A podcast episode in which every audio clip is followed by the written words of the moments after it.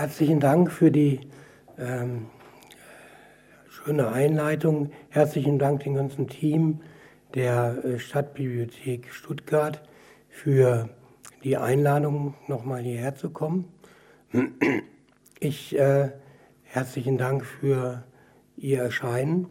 Ich möchte heute zwei Dinge tun oder versuchen zu tun, nämlich einerseits lesen und andererseits vortragen. Meine Stimme ist durch eine langwöchige Bronchitis etwas angeschlagen. Ich hoffe, sie bleibt heute Abend erhalten. Ähm, und äh, ich werde meinen mein Auftritt äh, wie folgt gliedern. Eingangs möchte ich eine Passage vorlesen, den Einstieg in das Buch, und dann möchte ich meine Erkenntnisse die ich im Gespräch mit einer Reihe von führenden Vertretern der intellektuellen Rechten gewonnen habe, in zwei Schritten vorstellen.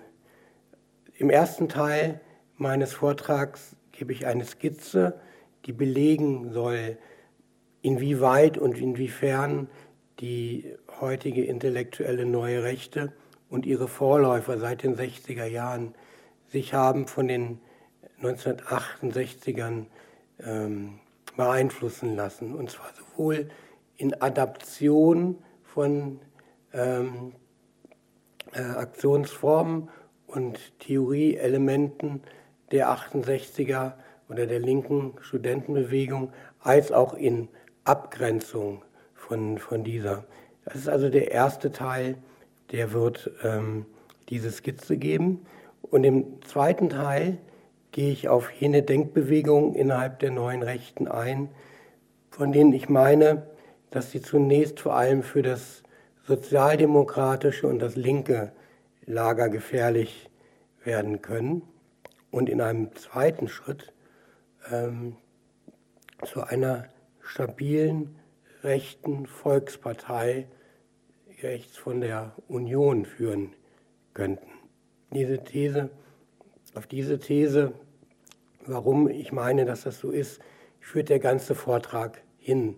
Das heißt, ich werde nicht die neue Rechte in ihrer Breite darstellen können, dafür ist gar nicht genug Zeit, sondern ich werde versuchen, genau diese Tendenz, die ich am Ende in einer These zusammen möchte, vorzubereiten.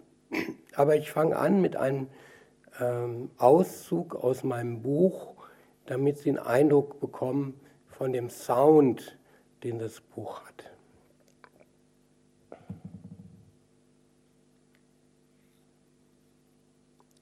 Herbst 2015. Eine Kundgebung in Berlin, im Osten der Hauptstadt, nicht weit vom Roten Rathaus. Die Straße unter den Linden ist gesperrt. Demonstranten verteilen Blumen.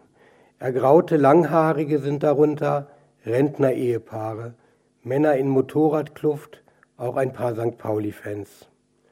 Keine Gewalt, tönt es von der Rednertribüne. Die Demokratie sei gefährdet, hört man hier und da. Die Frau werde im Islam unterdrückt und immer wieder Merkel muss weg. Hinter der Polizeiabsperrung eine in schwarz gekleidete Menge. Junge Gesichter, manche vermummt. Drohgebärden in Richtung der Blumenkinder im fortgeschrittenen Alter.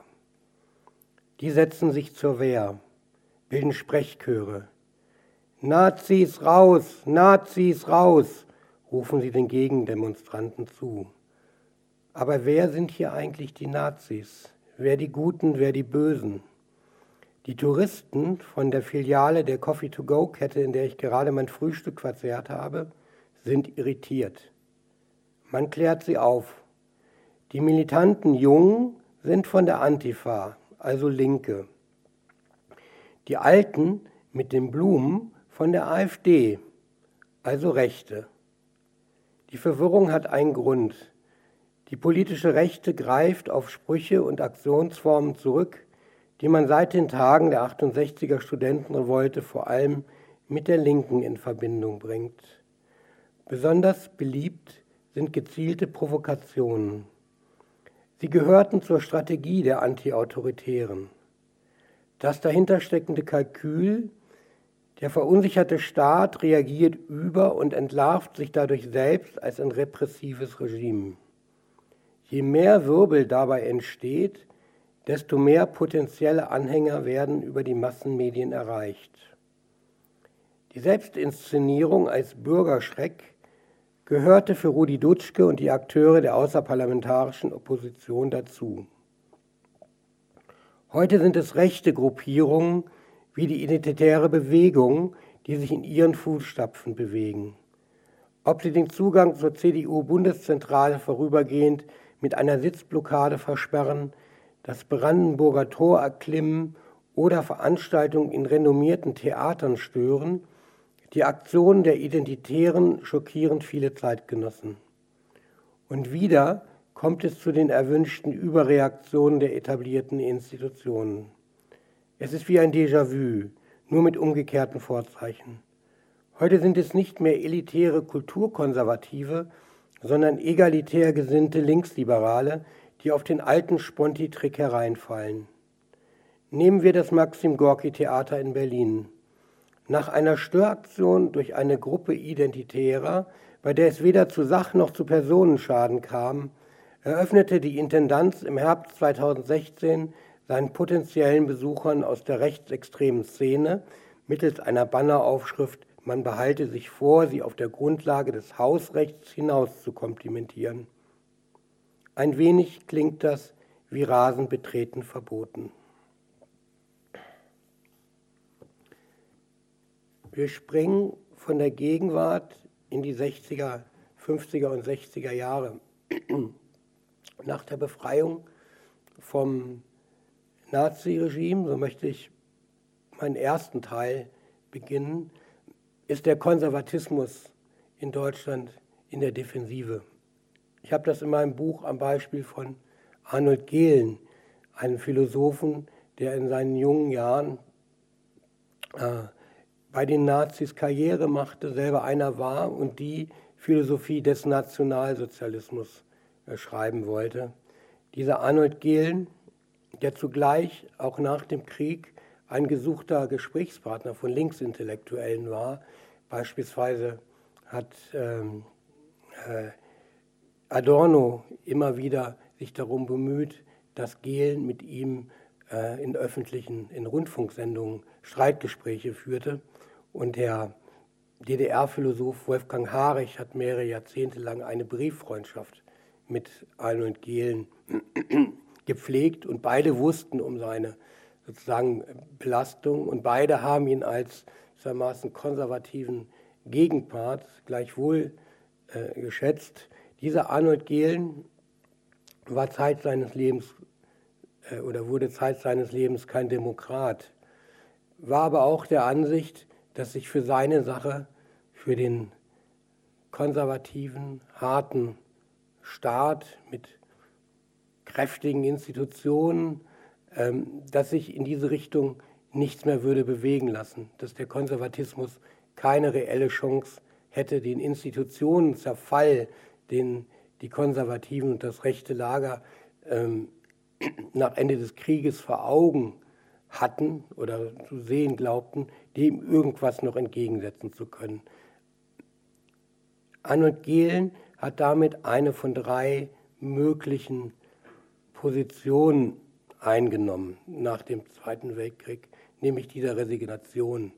Die zweite Reaktionsweise der Konservativen war, und das insbesondere, äh, oder sozusagen nicht insbesondere, sondern dann direkt in Reaktion auf die Studentenrevolte von 68, die linke Studentenrevolte, die jetzt den Institutionenzerfall und damit meint, meinte man so etwas wie, es ist nun mittlerweile sogar möglich, den Kriegsdienst zu verweigern.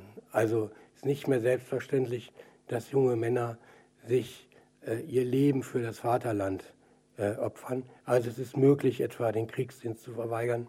Die Familienmodelle äh, ändern sich.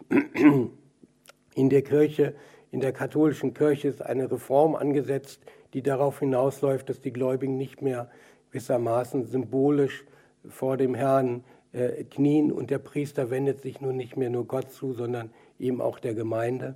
Alle diese äh, äh, Erscheinungen wurden als Institutionenzerfall beklagt. Und nun kamen linke Studierende und haben diesen Prozess auf dramatische beschleunigt in den Augen der Konservativen und der Rechten. Und die zweite mögliche Reaktionsform, die auch von einigen gewählt wurden, war etwas dem entgegenzusetzen. Beispielsweise gab es 1970 ähm, ein Zeitschriftenprojekt, ein rechtskonservatives namens Kritikon, wo eine intellektuelle Diskussion innerhalb der Rechten initiiert wurde in äh, Reaktion auf, ähm, auf 68. Die dritte äh, Reaktion ist die eigentlich überraschende unter den jüngeren äh, Rechten, 20-Jährigen, ähm, hatte sich in den 60er Jahren so etwas wie eine Bewunderung für die intellektuellen Bemühungen der äh, linken Studierenden äh, zu regen begonnen. Einer der Akteure von damals, der letztes Jahr im April verstorbene äh, Historiker und Soziologe Henning Eichberg, war ganz dezidiert der Auffassung, dass ähm, die Studentenrevolte auch etwas Positives mit sich gebracht habe, nämlich die, dass ähm, sie sichtbar machte, dass es möglich war, die eingefahrenen Verhältnisse in der Adenauer äh, Republik, den Status quo ähm, aufzurütteln, zu, ver zu verändern sozusagen, Bewegung in die Bude zu kriegen. Er war, ähm, hat sich und einige seiner äh, Freunde, die sich in dis kleinen Diskussionszirkeln, äh, auch in Stuttgart, äh, übrigens in Stuttgart, in Hamburg, äh, in anderen Städten äh, zusammenfanden, haben äh, mit den linken Studenten einen antibürgerlichen Habitus geteilt. Also einer, der ähm, beinhaltete, dass man glaubte, wenn es denn nötig sei, äh, wenn es die Sache rechtfertigt, tatsächlich den Rasen zu betreten, auch wenn es verboten ist, was ähm, bürgerlich-konservative weit von sich gewiesen hätten. Also das, es gibt sozusagen eine äh, ähm, Revolte auch gegen die Form. Es gab drittens die Gemeinsamkeit oder man sah die Gemeinsamkeit, ähm, dass es sich um einen Generationenkonflikt auch handelte. Die jungen Rechten haben sich ebenfalls von der älteren Generation versucht abzusetzen, indem man einerseits eben mit diesem bürgerlichen Konservatismus äh, brechen wollte, zum anderen aber auch ähm, mit einer äh, Glorifizierung der Nazi-Vergangenheit Schuss machen wollte. Zumindest betraf das sehr viele in diesen äh, Gruppierungen. Was man jetzt zusätzlich sah, war, waren theoretische Defizite. Während die linken Studierenden ja viel Theoriearbeit machten und ähm, dass äh, sozusagen der Konsum von schwierigsten Lektüren, das Ausgraben von entlegensten marxistischen äh, Autoren äh, an den Unis wirklich so eine Art äh, Leseboom äh, äh, führte, sahen sich viele dieser jungen Rechten äh, kaum noch in der Lage, bei all dem mithalten zu können.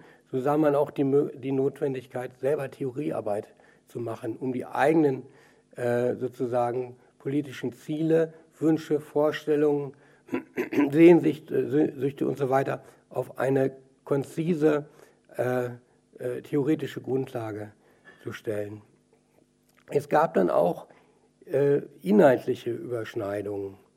Die jungen Rechten in den 60er äh, Jahren hatten, so sehr sie sich auch untereinander in vielen Punkten äh, unterscheiden mochten, ein gemeinsames Ziel, das war die Überwindung der deutschen Teilung und äh, die Zurückdrängung der, der Besatzungsmächte, also vor allen Dingen der ähm, USA als auch der Sowjetunion aus Deutschland gewissermaßen.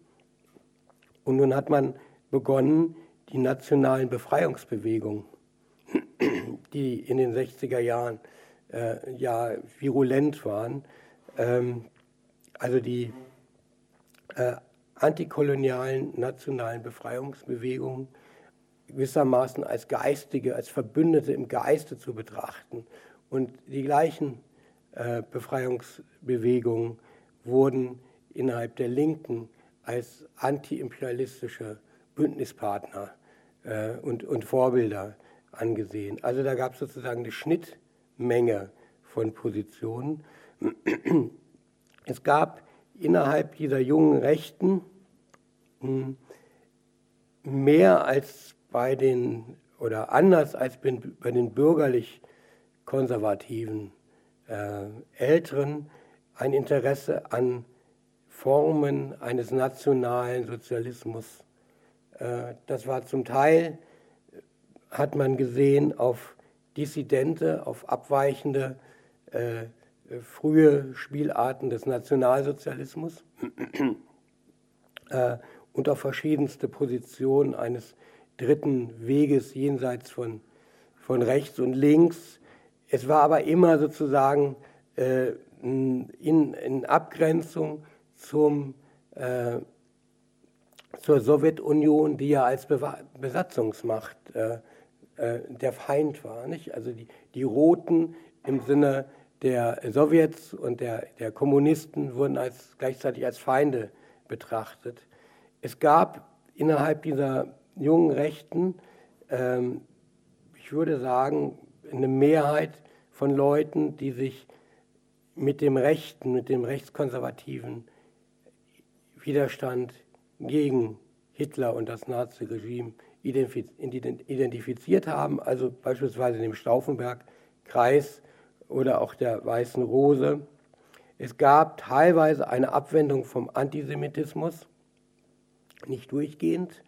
Ähm, und es gab teilweise bizarre Kombinationen, etwa Henning Eichberg war schon in den Mitte der 60er Jahre in seinen Texten ein jemand, der darüber geklagt hat, dass die Nazis die jahrhundertelange Kultur deutsch-jüdische Kultursymbiose zerstört hätten. Zur gleichen Zeit war er ein glühender äh, Rassist und Anhänger des Apartheidsregimes in äh, Südafrika und war der Meinung, dass dieses als Vorbild dienen könnte für die Befriedung der in den 60er Jahren durch äh, Unruhen äh, geschüttelten äh, Vereinigten Staaten also in den USA. Da wurde dann beispielsweise gesagt, es gibt auch in den Vereinigten Staaten schwarze Gruppen, die Black Muslims zum Beispiel, die ja selbst fordern, eine eigene äh, Nation äh, äh, zu bilden. Und das galt dann sozusagen als äh, schwarzer Nationalismus, mit dem man dann sozusagen sich ideell verbünden könnte. Es gab eine, äh, ein Interesse an Ökologiefragen schon sehr früh, schon in den 60er Jahren, insbesondere in Hamburg. Und in den Folgejahren kommt ein Interesse an Basisdemokratie dazu. Am Ende, also am Ende der 70er Jahre, verstanden sich viele dieser jungen Leute tendenziell nicht mehr als rechts, sondern als Anhänger eines dritten Weges oder auch als links. Also ich rede jetzt hier vom Selbstverständnis, nicht wie sie von außen gesehen wurden. Nicht? Also wenn man sich die internen Diskussionen anguckt, dann wird teilweise darüber gestritten, gehören wir eigentlich zur deutschen Linken äh, oder sind wir was, was, was ganz anderes. Als rechts hat sich damals, also Ende der 70er Jahre, von diesen Leuten kaum noch jemand äh, bezeichnet. Aus dieser späten Phase möchte ich eine weitere Passage aus meinem Buch vorlesen. Das ist jetzt quasi, war jetzt Ende, das Ende des ersten Teils und jetzt kommt ein Intermezzo, nochmal eine, eine Lesung, um das zu illustrieren. Was, was war das für ein Feeling Ende der 70er, Anfang der 80er Jahre? Und zwar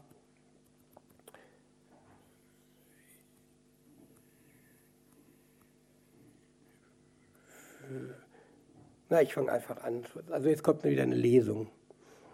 Aus der Ferne betrachtet erinnert er sich gegen den grauen Himmel streckende Turm an eine Maya-Pyramide, wobei die zahlreichen Kleinskulpturen fernöstlich gewandter Göttinnen und Götter in Tier- oder Menschengestalt zugleich den Eindruck eines der bei den Kindern so beliebten Wimmelbilder erwecken.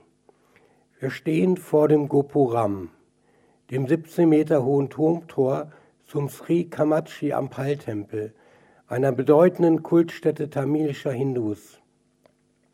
Sie befindet sich aber nicht, wie man meinen könnte, in Südindien oder in einer anderen exotischen Region, sondern mitten im Gewerbegebiet von Üntrop, einem ca. 28.000 Einwohner zählenden Stadtteil der westfälischen Provinzmetropole Hamm. Gegründet wurde die im Juli 2002 fertiggestellte Heimstatt der Göttin mit den liebevollen Augen, so die deutsche Übersetzung von Kamachi, von einem tamilischen Priester, der 1985 vor dem Bürgerkrieg aus seiner Heimat Sri Lanka geflüchtet war.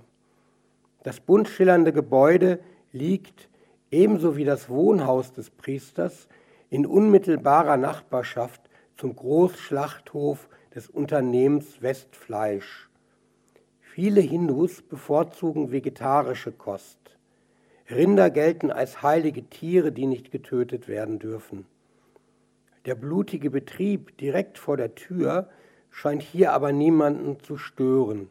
Wenige Schritte vor dem Haupteingang des Tempels richtet sich ein weiterer, neun Meter hoher Turm auf. Dahinter verbirgt sich die Garage für den Festwagen, mit dem die Göttin einmal im Jahr ausfährt. Den Anlass dazu bietet das 14-tägige Tempelfest. Bis zu 30.000 Gläubige und Schaulustige reisen dazu nach Hamm. Ob sie sich dafür interessieren, dass sich nur wenige hundert Meter von hier ein Atomkraftwerk befindet, dessen Betrieb die Gemüter der Anwohner seit vier Jahrzehnten erhitzt? Mein Begleiter bezweifelt das. Sein Name ist Horst Blume. 1976 hatte er gemeinsam mit einigen wenigen Mitstreitern eine Bürgerinitiative gegründet, um die Inbetriebnahme des Thorium-Hochtemperaturreaktors in Üntrop zu verhindern. Damals betraten sie Neuland. Die Anti-Atomkraftbewegung hatte fünf Jahre zuvor im ländlichen Wiel am Kaiserstuhl ihren Anfang genommen. Aber dass Menschen sich jenseits der etablierten Parteien oder Gewerkschaften selbst organisierten um ein politisches Anliegen durchzusetzen, war auch Mitte der 70er Jahre noch nicht selbstverständlich. Zumindest galt das für die Provinz. Damals gab es kaum Infomaterial über die gefährlichen Aspekte des Atomstroms. Blume hatte mich mit dem Pkw vom Bahnhof abgeholt. Ich will mir von ihm berichten lassen, wie er, der Anarchist, in den 70ern mit den Nationalrevolutionären Bekanntschaft schloss. Als wir nur wenige Minuten nach unserem Ausflug zum Hindu-Tempel gemeinsam in seinem Wohnzimmer sitzen, erzählt mir Blume, wie er 1979, er war damals Mitte 20, während einer Anti-Atom-Demo in Bonn zum ersten Mal auf die Nationalrevolutionäre stieß. Es war eine Gruppe von zwei oder drei jungen Leuten in meinem Alter. Einer von ihnen hieß Armin Krebs, vom Äußeren her gab es eine gewisse Distanz. Sie waren bieder angezogen und trugen kurze, ich lange Haare. Sie führten eine grüne Bundschuhfahne mit sich, also die Fahne der aufständischen Bauern aus dem 15. und 16. Jahrhundert. Ich machte damals ein Praktikum im biologischen Landbau und interessierte mich für Themen, die mit der Landwirtschaft zu tun haben. Daher erkannte ich die Fahne. Wir kamen ins Gespräch. Sie polemisierten gegen einen Autobahnbau im Sauerland und hatten entsprechende Flugis dabei. Sie wandten sich gegen den Autowahn und die Naturzerstörung. Sie stellten sich als Nationalrevolutionäre vor, die aus Menden kamen, hatten aber weitere Stützpunkte in Düsseldorf und einigen weiteren Orten. Sie signalisierten Interesse, mit Leuten aus anderen politischen Zusammenhängen in Kontakt zu treten. Man tauschte Adressen aus, telefonierte. Für den 24. und 25. November 1979 war ein Zentralkongress in Hessen anberaumt worden. Falls du Interesse hast, mit uns dorthin zu fahren, so bieten wir dir eine Mitfahrgelegenheit an. Leute von Leser und der neuen Zeit sind dort auch dabei, heißt es in einem Brief, den Blume von den Sauerländern erhielt.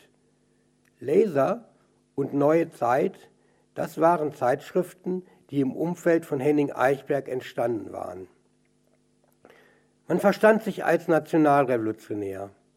Diese Leute hatten zwischen 1972 und 1974 versucht, die von dem ehemaligen stellvertretenden NPD-Vorsitzenden Siegfried Pöllmann als Auffangbecken für enttäuschte Parteimitglieder und politisch heimatlose Nationalisten gegründete Aktion Neue Rechte, ANR, in ihre Richtung zu steuern. Das Gründungsmanifest stammte von Eichberg. Allerdings hatte er es anonym verfasst.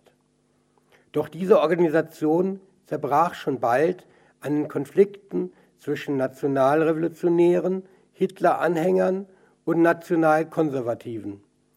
Schließlich fanden sich ca. 1000 Nationalrevolutionäre am 31. August 1974 im hessischen Frankenberg unter der Bezeichnung Sache des Volkes Nationalrevolutionäre Aufbauorganisation STV NRAO zu einer eigenen Gruppierung zusammen. Die jungen Nationalrevolutionäre näherten sich im Laufe der Zeit immer mehr den in der linksradikalen Szene vertretenen Positionen an. Das betraf keineswegs nur das Thema Ökologie. Sie kritisierten die ungleiche Verteilung von Macht, die aus dem Privateigentum an den Produktionsmitteln resultiert. Sie riefen nach Streikmaßnahmen, um die gewerkschaftliche Forderung nach Einführung einer 35-Stunden-Woche durchzusetzen. Sie forderten, die Produktionsmittel in die Hand der Produzenten zu überführen, die innerbetriebliche Entscheidungsfindung basisdemokratisch zu organisieren, Banken und Versicherungen zu verstaatlichen sowie die multinationalen Konzerne zu zerschlagen.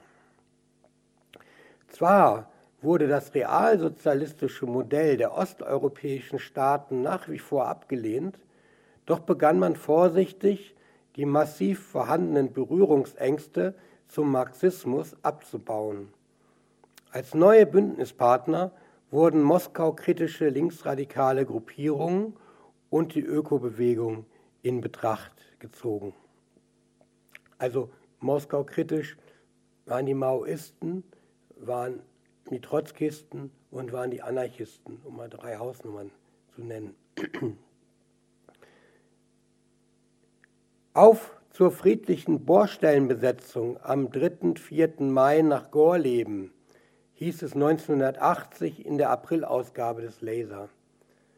Wer den Etablierten etwas Sand ins Getriebe streuen möchte, ist mit der Wahl der Grünen gut beraten, empfiehlt die Redaktion ihren Lesern im Vorfeld der Landtagswahlen in Nordrhein-Westfalen am 11. Mai desselben Jahres. Vor dem Hintergrund der gesuchten Nähe zum linksalternativen Milieu ist zu erklären, dass die Nationalrevolutionäre aus dem Sauerland Horst Blume nicht nur wiederholt einluden, ihren Veranstaltungen beizuwohnen, sondern in dem Anarchisten einen kompetenten Ansprechpartner in Fragen der Basisdemokratie vermuteten.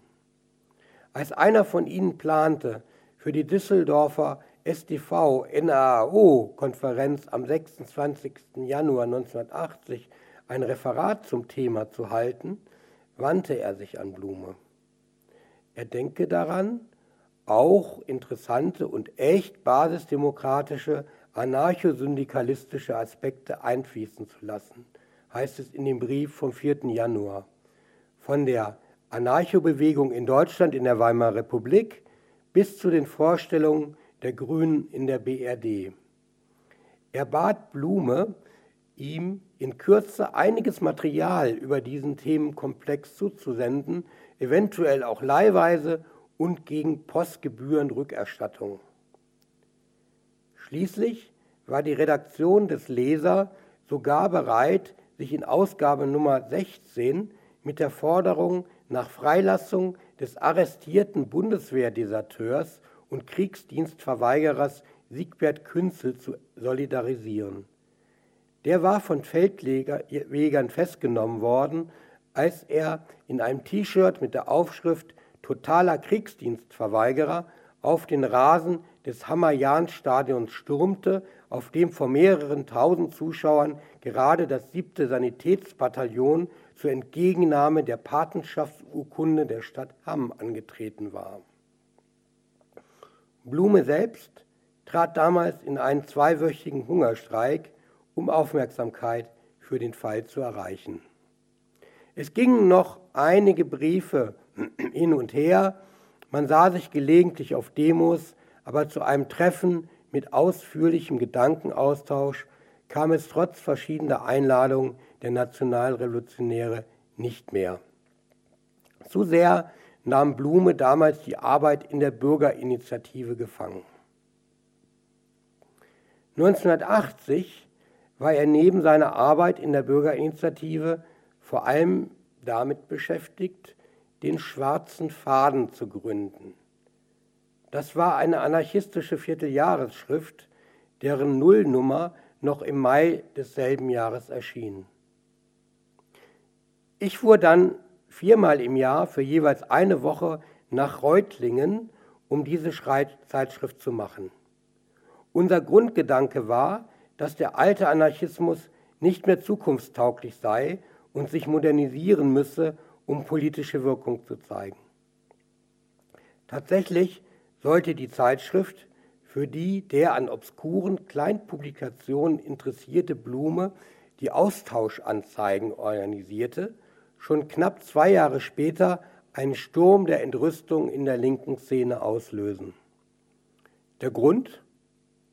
Nachdem Blume unter dem Titel Nationalrevolutionäre aus anarchistischer Sicht einen Artikel über diese politische Strömung veröffentlicht hatte, druckte die Redaktion auch die von dieser Seite eingehenden Leserbriefe ab. Für viele Linke schien nun eines festzustehen, die Anarchisten machen gemeinsame Sache mit den Faschisten. So viel zu dem Einblick in die Spätphase derjenigen ähm Gruppierung, die sich als erste neue Rechte nannte in der Bundesrepublik in den 60er Jahren und von der viele Angehörige Ende der 70er, Anfang der 80er Jahre sich selbst nicht mehr als Rechte empfanden. Während diese erste, und jetzt kommen wir jetzt langsam zum zweiten Teil, während diese erste Generation einer nationalrevolutionären neuen Rechten, die einen gewissen Einfluss, programmatischen Einfluss in die Jugendorganisation der NPD hinein hatte, während diese erste Generation sich in den 70ern und 80ern immer weiter nach links entwickelte, kann das für die nächste Generation, die sich um die Zeitung Junge Freiheit in den 1990ern sammelte, nicht mehr gesagt werden. Ich überspringe jetzt einiges. Dazwischen gehört historisch die, der Regierungsantritt von Helmut Kohl, der seinem eigenen Milieu und den Wählern versprochen hatte, eine ähm, geistige Wende, ja, geistig-moralische Wende herbeizuführen ähm, in Richtung eines konservativen äh, Geistes. Viele seiner Wähler und viele Konservative waren dann enttäuscht in den 80er Jahren, dass das in dieser Form nicht stattfand. Ähm, in Reaktion gab es eine neue Parteigründung, die Republikaner. Von den Republikanern gab es eine Abspaltung und diese Abspaltung hatte eine Jugendorganisation und eine Zeitung dieser Jugendorganisation und die hieß Junge Freiheit und ist von Dieter Stein, dem heutigen Chefredakteur und Geschäftsführer, äh, gegründet worden. Dieses Blatt muss spätestens seit den 90ern als eine Art Hegemonieprojekt verstanden werden, das beabsichtigte, die verschiedenen konservativen und rechten Strömungen in einem Publikationsorgan zu versammeln, dort einen geistigen Austausch zu ermöglichen und das kulturelle Feld für die Gründung einer politischen, auf die Gründung einer politischen Rechtskraft, die nicht äh, narzisstisch sein sollte, aber ähm, gewissermaßen strammer konservativ als das, was in diesem Lager auf Seite, äh, aus, aus, Sicht dieses Lagers in der Union äh, passierte. Also so ein Projekt vorzubereiten. Also so eine rechte Partei, rechts von der Union und der FDP. Ähm, zu den Autorinnen und Autorinnen gehörten auch Nationalrevolutionäre, die waren aber in der Minderheit. Es dominierten, was die wirtschaftspolitische Ausrichtung betraf, eher nationalliberale an der kapitalistischen Marktwirtschaft ausgerichtete Positionen. Am Rande kamen auch Wirtschaftslibertäre vor, also Leute, die für einen völlig frei gelassenen Markt äh, standen. Es gab aber auch viele Autoren, die sich um die Wirtschaftsverfassung des Landes gar keine großen Gedanken machen, aber um den Staat, die einen starken Staat sozusagen ähm, äh, bevorzugten konservative Etatisten. Es gab rechte Existenzialisten und Anhänger des von Armin Mohler beschriebenen heroischen faschistischen Stils. Als Redakteur vorübergehend dieser Zeitung wirkte ein Oberleutnant der Reserve der Bundeswehr namens Götz Kubitschek. Ähm, was jetzt diese Modernisierungsmomente, die ich bei dieser frühen äh, neuen Rechten seit den 60er Jahren beschrieben hatte, betraf, wurde aber einiges auch nicht wieder zurückgenommen. Also der positive Bezug auf den nationalkonservativen Widerstand gegen den Nationalsozialismus wurde beibehalten und ähm, geradezu institutionalisiert in dieser äh, Zeitung, wo bis heute immer wieder große Artikel über den Stauffenberg-Kreis, äh, über die Weiße Rose, andere Widerstandsgruppen kommen. Und die Angehörigen dieser, die Angehörigen und die, nicht, die Mitglieder und Angehörigen der zum Teil der hingerichteten Widerständler auch immer wieder selbst zu Wort kamen. Das sozialistische Moment war wieder stark zurückgedrängt im Rahmen dieses recht, innerrechten Pluralismus, der Antinazismus aber nicht wieder aufgegeben worden. Zudem wurde die Demokratie, man erinnere sich an Arnold Gehlen, der mit der Demokratie gar nichts anfangen kann, zudem wurde die Demokratie nicht mehr grundsätzlich in Frage gestellt. Die Rhetorik ging eher um die Frage, welche Art von Demokratie ist dazu geeignet, unsere äh, rechtskonservativen Positionen förderlich zu sein. Die Rhetorik richtete sich gegen den Parteienstaat. Hier suchte man den Schulterschluss zu bürgerlichen Parteienkritikern wie Hans-Herbert von Arnim, dem bekannten Korruptionsexperten und Staatsrechtler, oder dem Wirtschaftslobbyisten Hans-Olaf Henkel. Ähm, beide plädierten für mehr direktdemokratische Elemente. Und das ist auch eine Forderung, die findet man auf der radikalen Rechten seit einiger Zeit, also mindestens seit den 90er Jahren, als eine der wichtigsten äh, äh, zentralen Forderungen, bis heute auch in der AfD übrigens. zunächst mal, zunächst einmal schaffte man äh, aber das, was man eigentlich wollte, nicht, nämlich dass sich eine Partei rechts von der Union äh, etablieren konnte. Und 2008 hat ähm, Götz Kubitschek, den ich eben schon erwähnt habe, der mittlerweile einige Jahre lang einen rechtsintellektuellen äh, Verlag bereits führte, Verlag namens Antaios, gewissermaßen aus der Position ähm, derjenigen, die auf gewissermaßen verlorenem Posten stehen, eine Aktionsgruppe ins Leben gerufen, ähm, die konservativ-subversive Aktion nannte sich diese Gruppierung. Äh, und er hatte ein Jahr zuvor eine Publikation, also ein Büchlein geschrieben mit dem Titel Provokation, er die Theorie für die Aktionsform dieser konservativ-subversiven Aktion vorgestellt hat. Ähm, es war gewissermaßen ähm, eine Adaption von Provokationsmethoden, die im äh, der Studentenrevolte zum Einsatz kamen und unter solchen Begriffen wie Spaßguerilla äh, firmiert, firmierten und ähm, die genauso funktionierten.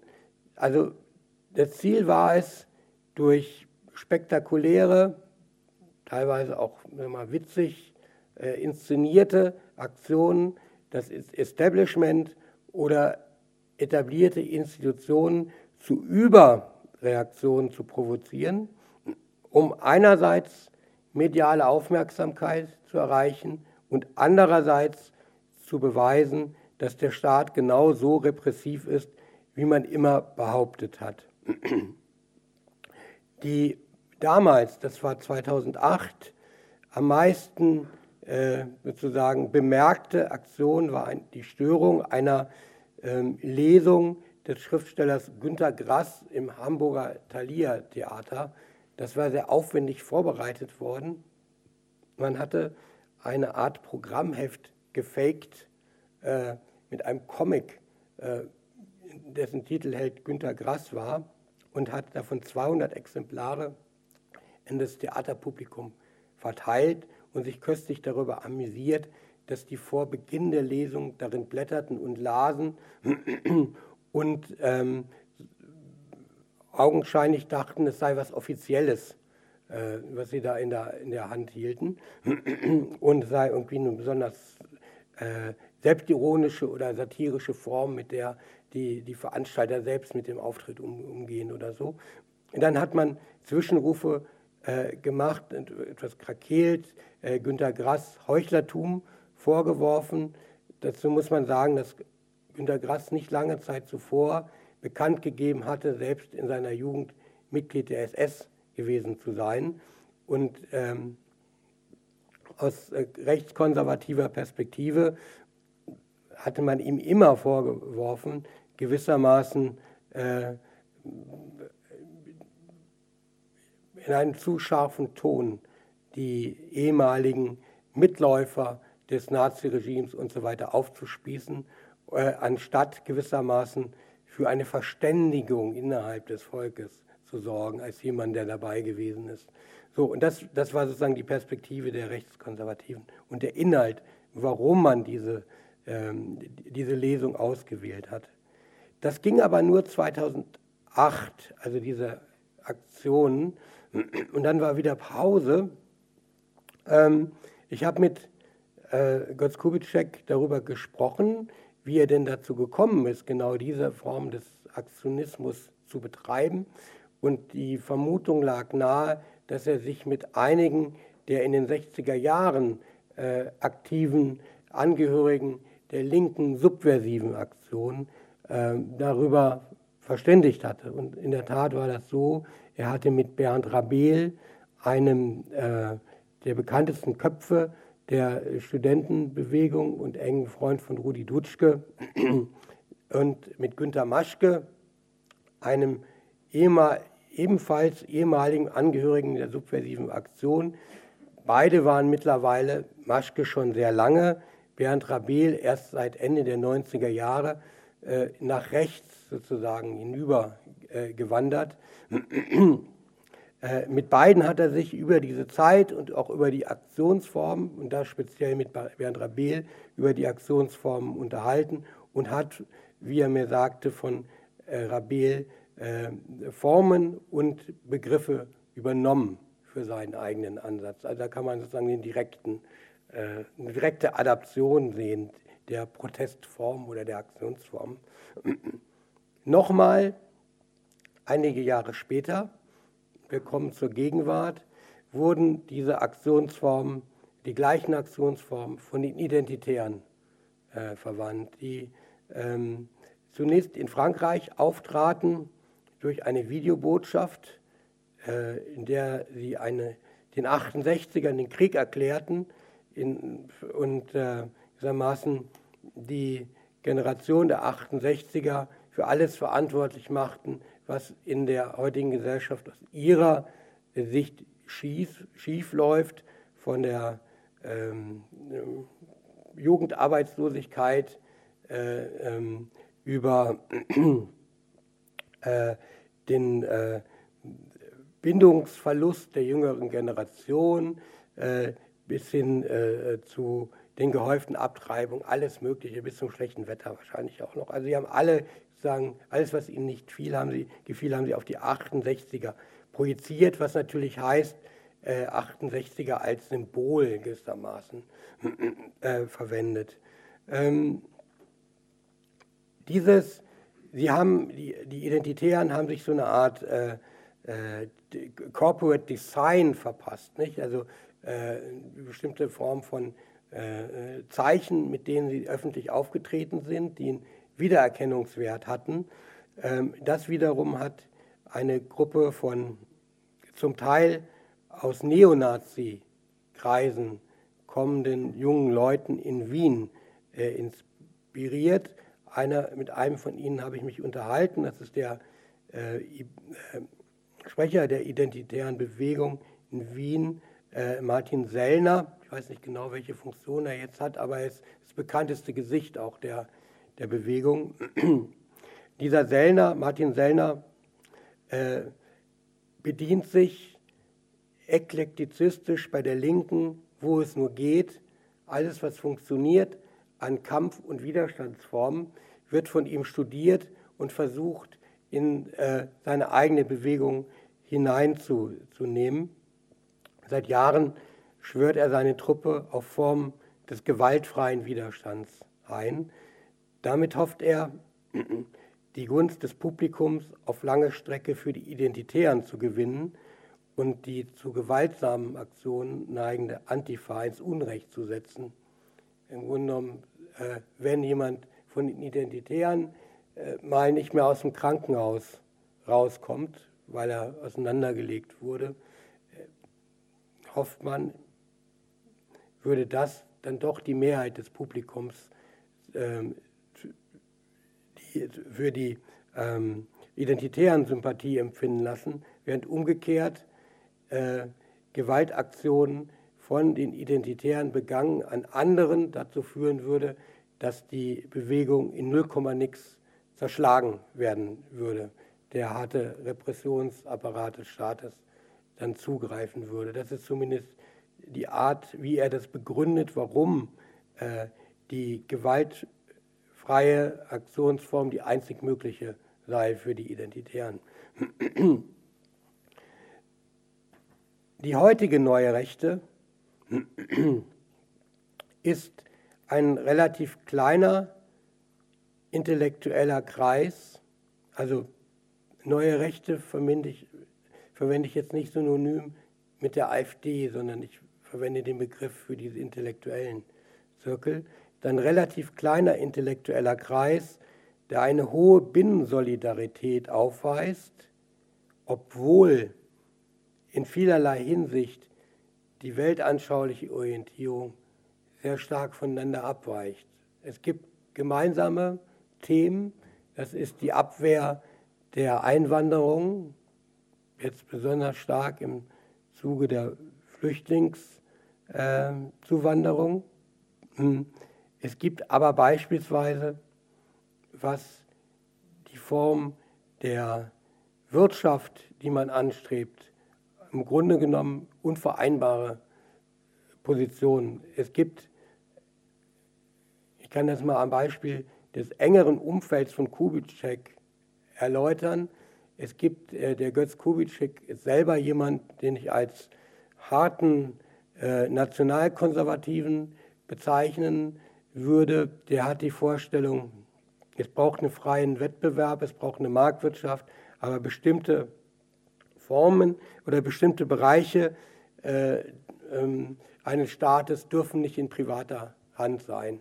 Dazu zählen dann die Verkehrsinfrastruktur, die ähm, äh, Energie- und Wasserversorgung, äh, die Bildung und ähnliches. Also ähm, Institutionen der, der Daseinsfürsorge müssen in staatlicher, vor allen Dingen dürfen sie nicht in privater Hand sein. Seine Frau, Ellen Kositzer, die eine intellektuelle eigenen Rechts ist und auch als Autorin äh, äh, unterwegs ist, ähm, ist eine Wirtschaftslibertäre, die äh, hätte am liebsten gar keine staatlichen Eingriffe und eine völlig freigelassene äh, Wirtschaft. Der Verlagslektor von äh, des Verlags Antaios, der eng mit ihnen kooperiert, ist ein Sozialist. Der möchte gewissermaßen die Produktionsmittel vergesellschaften. Also es gibt äh, da ganz weit auseinandergehende Positionen. Ich komme zum letzten Teil meines Vortrags und ähm, werde jetzt Dinge sagen, die nicht in meinem Buch stehen. Ich habe mit zwei Jungen, mit der jüngsten Generation der neuen Rechten, nach, äh, nachdem das Buch fertiggestellt war, eigene Gespräche geführt. Und zwar ist es der Verlagslektor ähm, und ein anderer. Äh, ich werde die beiden jetzt vorstellen in äh, Form einer Lesung aus diesen Interviews, die ich mit den beiden geführt habe. Und zwar deswegen, weil sie zeigen, dass es heute innerhalb der neuen Rechten wieder junge Intellektuelle gibt, die die soziale Frage aufgreifen. Dresden im Juni 2017. Ein Café am Altmarkt. Die Rechte muss begreifen, dass die Probleme, die sie gerne lösen möchte, nur europäisch zu handhaben sind, sagt Philipp Stein. Mit einer Rückkehr zum abgeschotteten Nationalstaat, wie sie von der AfD, dem Front National oder Gerd Wilders propagiert werde, gehe das nicht. Was bringt es, wenn Deutschland aus der Atomenergie aussteigt und in Tschechien dafür fünf Meiler an der Grenze gesetzt werden? Eine Politik, die innerhalb Europas Feindbilder aufbaut, ist in seinen Augen nicht zukunftsfähig. Stein trägt eine Undercut-Frisur. Der Bart des Mitzwanzigers ist modisch gestutzt. Sein Poloshirt zeigt das Emblem des kroatischen Fußballvereins HNK Hajduk Split. Stein ist Sprecher der deutschen Burschenschaft und Vorsitzender des Vereins 1%, der sich selbst patriotisch nennt. Seit einigen Monaten ist er Student der Kulturwissenschaften, zudem Kleinverleger. Sein Verlag heißt Junge Europa. Gerade wird die dritte Publikation ausgeliefert. Alain de Benoits Kulturrevolution von rechts. Dabei handelt es sich um eine Sammlung von Aufsätzen, in denen der französische Vordenker der neuen Rechten die Hegemoniestrategie des italienischen äh, Kommunisten und Philosophen Antonio Gramsci versucht, für die Rechte fruchtbar äh, zu machen. Diese ähm, Schrift und andere französische Autoren waren in den 60er Jahren der zweite große Einfluss, den die ähm, damals junge, neue deutsche Rechte hatte. Das waren französische Nationalisten, teilweise ehemalige Rechtsterroristen, die Bombenanschläge auf de Gaulle äh, unternommen hatten oder vorbereitet haben, im Knast gesessen hatten und nachdem sie aus dem, und zwar weil sie gegen die Algerienpolitik, also die Freilassung Algeriens aus französischer Vorherrschaft waren, was ja de Gaulle am Ende gewissermaßen gegen äh, einen großen Teil seiner Anhänger durchgesetzt hat. Äh, sie waren, nachdem sie dann aus dem Gefängnis kamen, äh, in einer Orientierungsphase und hatten ähm, den Weg, ähnlich wie die deutsche junge neue Rechte, der intellektuellen Selbstvergewisserung genommen. Also erstmal keine politische Kraft bilden, sondern Theoriearbeit machen. Der führende äh, Kopf dieser Gruppe war äh, Alain de Benoit. Äh, und der Philipp Stein knüpft an diese Autoren an und wie sie auch deren Texte wieder zugänglich machen, die zum Teil vor Jahrzehnten in deutscher Sprache erschienen waren, aber mittlerweile vergriffen äh, sind. Bisher erschienen Bücher von Drieux La Rochelle, dem Schriftsteller Drieux La Rochelle und Dominique Venner. Autoren, die auch den jungen Henning Eichberg vor 50 Jahren fasziniert hatten. Radikal rechts, aber europäisch orientiert und mit einem Febel für eine soziale Wirtschaftsordnung. Henning Eichberg, der alte Henning Eichberg, den ich traf, nannte diese Position eurofaschistisch oder linksfaschistisch. Und denen habe er damals eben sehr angehangen. Ähm, das Interessante ist, dass gerade diese faschistischen, nicht nationalsozialistischen äh, Ideen eine eigene positive Europavision anstrebten. Und diese eigene positive Europavision möchte Stein für die heutige neue Rechte gewissermaßen wiederbeleben oder in neuer Form ähm, entwickeln. Mit seinem Verlag will er dafür die nötigen geistigen Grundlagen schaffen. Stein meint auch, dass die soziale Idee in der Politik im Vordergrund stehen müsse. Den hierzulande geprägten Begriff Pleitegriechen schätzt er nicht. Die in Staaten wie Griechenland oder Portugal herrschende Armut und Jugendarbeitslosigkeit sei das Ergebnis einer verfehlten Politik der EU und der deutschen Bundesregierung. Und wie hält er es mit dem Faschismus? Ich habe mit, mit ihm auch über Mussolini unterhalten. Er war nach außen zu aggressiv, zu imperial, imperial, sagt Stein. Er hat es nicht geschafft, den Sozialismus, den er angestrebt hatte, zu verwirklichen. Er hat es nicht geschafft, das ursprünglich angedachte Europaideal zu verwirklichen. Dem Faschismus ist es nicht gelungen, den Nationalismus so weit zurückzustellen, als es wünschenswert gewesen wäre. Weder die Solidarität unter den europäischen Völkern noch die im eigenen Volk hat er konsequent durchgesetzt. Daher würde ich weder als Verlag noch als Privatperson sagen, dass ich mich auf den Faschismus, auf ein wieder zu etablierendes Element berufen möchte. Man kann das auch andersrum lesen und sagen, er spielt die Realisierung, die faschistische Realität gegen die nicht erreichten faschistischen Ideale oder Ideen aus. Ne? Also so hat er es nicht ausgedrückt, aber wenn man es andersrum sieht, könnte man das so sagen. Ich habe noch mit einem anderen äh, jungen Rechten mich über diese Frage unterhalten, nämlich mit Benedikt Kaiser, ein Politikwissenschaftler, der als Lektor in Götz Kubitscheks Verlag Antaios arbeitet. Kaiser distanziert sich von dem antisemitischen Unterton, der die rechte Kapitalismuskritik in der Vergangenheit oft begleitet hat. Ich zitiere, es wird ein anderer konstruiert und dann behauptet, wenn man ihn aus dem gesellschaftlichen Leben entfernt, wäre das Grundübel beseitigt. Ich halte das für eine fatale Ansicht, der beispielsweise Drieux La Rochelle in den 1930er Jahren anhing, sagt er mir am Telefon.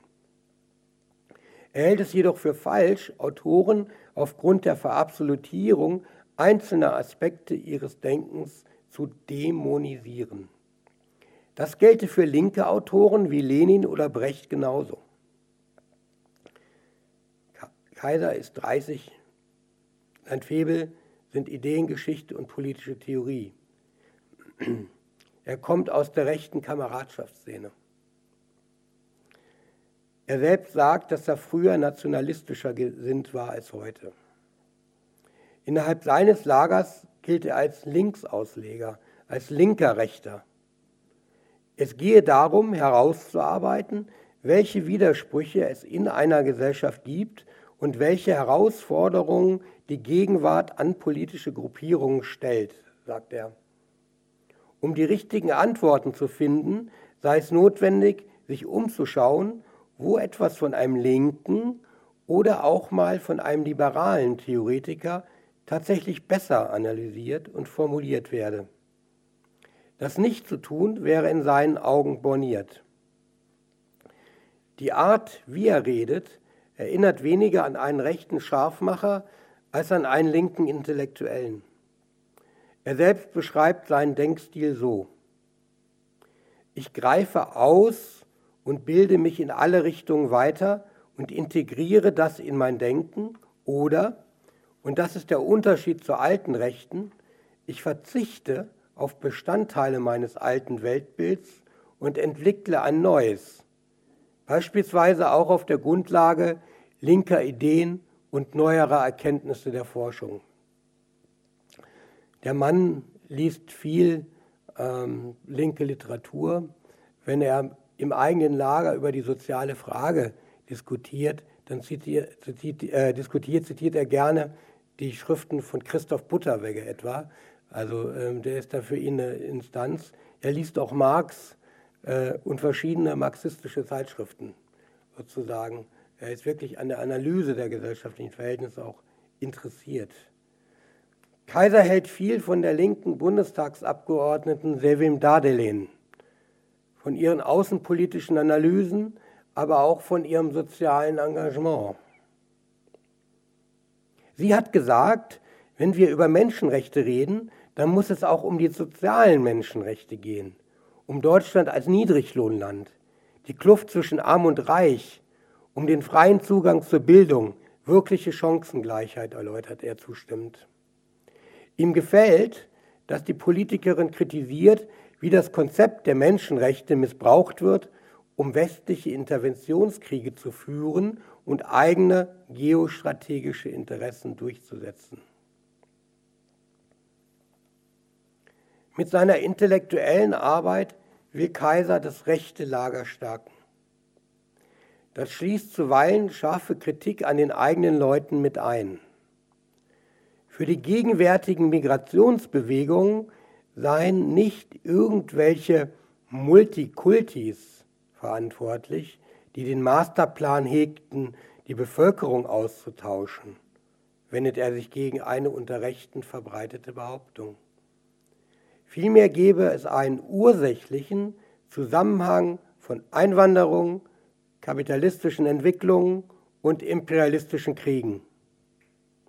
Wer das nicht sehe, meint er, könne eine Kritik an der Zuwanderung auch sein lassen. Er ist kein strikter Gegner jedweder Einwanderung, doch könnten nicht unbegrenzt viele Menschen hereingelassen werden, ohne dass dies negative Konsequenzen für die sozialstaatliche Versorgung und die Beschäftigungsverhältnisse derjenigen Menschen habe, die bereits hier leben. Man kann aus moralischen Gründen sagen, dass das schade ist, sagt er. Aber aus nüchterner Sicht müsste man dann leider sagen, das geht nicht. Die Linke, so meint er, würde diesen Punkt meist ausklammern. Außerdem vernachlässige sie ihre Kernkompetenzen, zum Beispiel das Thema Verteilungsgerechtigkeit. Für die undogmatische Rechte eröffne sich daher ein Raum, den sie künftig besetzen könnte. So lautet auch die Quintessenz seines Buchs Querfront. Nicht die Zusammenarbeit mit der Linken ist für ihn das Gebot der Stunde, sondern der Versuch, sie auf dem Gebiet der sozialen Frage zu beerben. Dafür erhält er im eigenen Lager viel Gegenwind.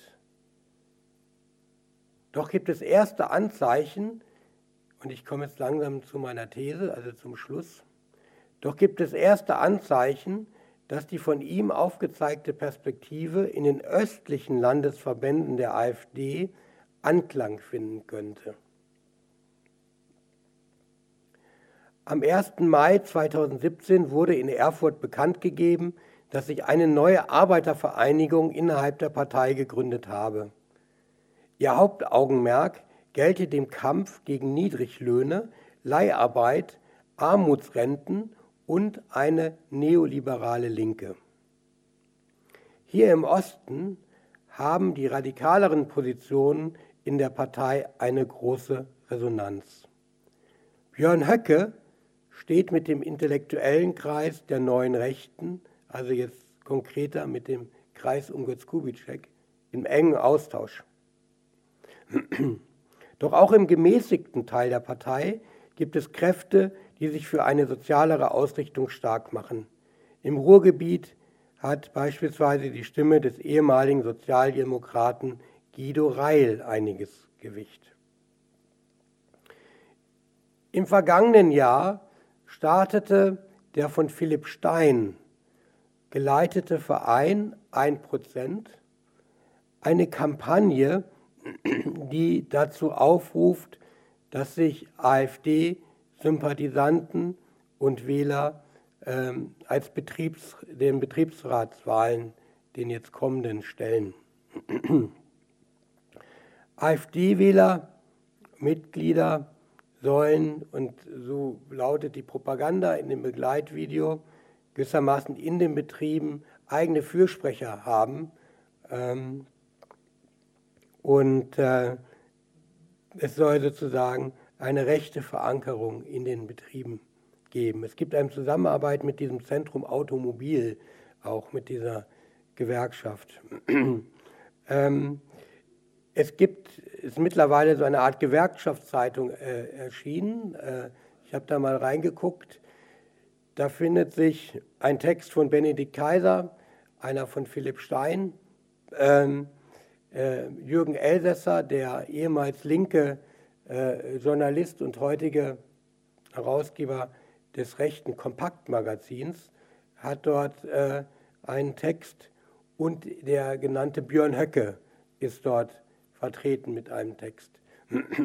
Und es wird eine starke, sozusagen sozial orientierte Kritik an den linken Parteien und an den Gewerkschaften dort formuliert, quasi gewissermaßen äh, von Rechten, aber aus einer zum Teil linken linksradikalen Perspektive. Ich komme zu meiner These. Mein Eindruck ist, dass diese intellektuelle neue Rechte, die im Moment in einem vorübergehenden Zeitfenster die Möglichkeit hat, die noch werdende Partei AfD intellektuell direkt zu beeinflussen. Zumindest so lange, wie noch der Zustand vorhanden ist, den Alexander Gauland als gieriger Haufen äh, bezeichnet. Während wenn die Partei sich einmal etabliert hat, es schwierig sein wird für Intellektuelle dort Einfluss zu nehmen, so wie es bei jeder anderen Partei, die sich etabliert hat, fast unmöglich ist für Intellektuelle Einfluss äh, zu nehmen. Diese intellektuelle neue Rechte hat ähm, innerhalb dieser intellektuellen neuen Rechten hat diese mh, hm, Position, die von Kaiser vorformuliert wurde, dass man versuchen sollte, die soziale Frage von Recht zu besetzen, großen Auftrieb. Er ist sozusagen Stichwortgeber, was das betrifft. Und das könnte in einem ersten Schritt gefährlich sein für die äh, linken Parteien, die Sozialdemokratie und die Linkspartei, vor allen Dingen im Osten, wo die Linke ja zum Teil ähm, Regierungspartei ist und man gewissermaßen äh, es leicht haben wird, äh, diese in Regierungsverantwortung befindliche Partei von links, quasi von rechts, von links zu kritisieren. ähm, also diese, ich glaube, dass das zunächst mal für die nächsten Jahre eine reelle Gefahr ist der weiteren Schwächung der Linken, sage ich aus einer linken Perspektive. Äh, und einem zweiten Schritt glaube ich, dass äh, also ich glaube, dass der, der, beispielsweise der Benedikt Kaiser und andere junge Leute um ihn herum auch dauerhaft gar nicht auf die AfD setzen. Sie wollen die AfD jetzt erstmal stark machen, um dann irgendwann eine äh, zweite rechte Kraft abzuspalten. Sie würden das wahrscheinlich sozialpatriotisch nennen oder so. Man könnte das auch, von links könnte man das als neue Form von faschistischer Partei oder Bewegung äh, äh bezeichnen. Das wollen die meines Erachtens. Was die wahrscheinlich damit erreichen, wenn es ihnen gelingt, der AfD, die momentan noch sowohl programmatisch als auch ähm, von den Funktionären oder von vielen Funktionären her eher wirtschaftsliberal ausgerichtet ist, einen sozialen Flügel, einen äh, stabilen sozialen Flügel zu verleihen, ist, dass sie aus der AfD, der AfD dazu verhelfen werden, eine richtig gehende Volkspartei zu werden. Eine Volkspartei nicht in dem Sinne, wie die führenden AfD-Leute es von Anfang an immer vor sich hergetragen haben, die das, was das Volk eigentlich denkt, artikuliert, sondern eine Volkspartei in dem Sinne, dass dort die wichtigsten äh, gesellschaftlichen Interessengruppen und weltanschaulichen Orientierung unter einem Dach integriert sind. Und ich glaube, das ist das, was äh, Alexander Gauland, der ja eine wichtige Figur in der hessischen CDU war, sich, ähm, ähm, was, sein, was sein Traum wäre auch, dass gewissermaßen die Art von CDU, die er sich in den 70er oder 80er Jahren gewünscht hätte, also eine rechtere, als sie damals existiert hat, dass er es schaffen könnte, so eine Art von ähm, rechterer CDU als Volkspartei dauerhaft zu institutionalisieren. Und ich glaube, das ist einer der Gründe, warum Alexander Gauland sowohl mit dem liberalen Flügel als auch mit Björn Höcke und den intellektuellen äh, neuen Rechten im intensiven Austausch steht, weil er diese Integrationsleistung vollbringen möchte. Dazu muss man noch sagen, dass die, äh, der Begriff Volkspartei von allen führenden Köpfen der AfD äh, ver verwendet wird, sodass er eine Kompromissformel äh, schließlich auch sein kann für die notwendigerweise ausbrechenden Reibereien und Flügelkämpfe, die es geben wird. Aber man wird sich immer wieder auf diesen Volksparteibegriff einigen können. Also das ist meine Prognose. Ich glaube, dass diese Partei eine reelle Chance hat, genau diesen äh, äh, Weg zu gehen. Das ist sozusagen die Prognose, die ich anbieten möchte. Ähm, und jetzt sind wir einen sehr weiten Weg gegangen, von den 60er Jahren bis in die äh, Gegenwart. Ich habe über viele Dinge überhaupt nicht gesprochen heute Abend, weil ich eben diese These irgendwie plausibel äh, machen wollte und bedanke mich für Ihre Geduld. Applaus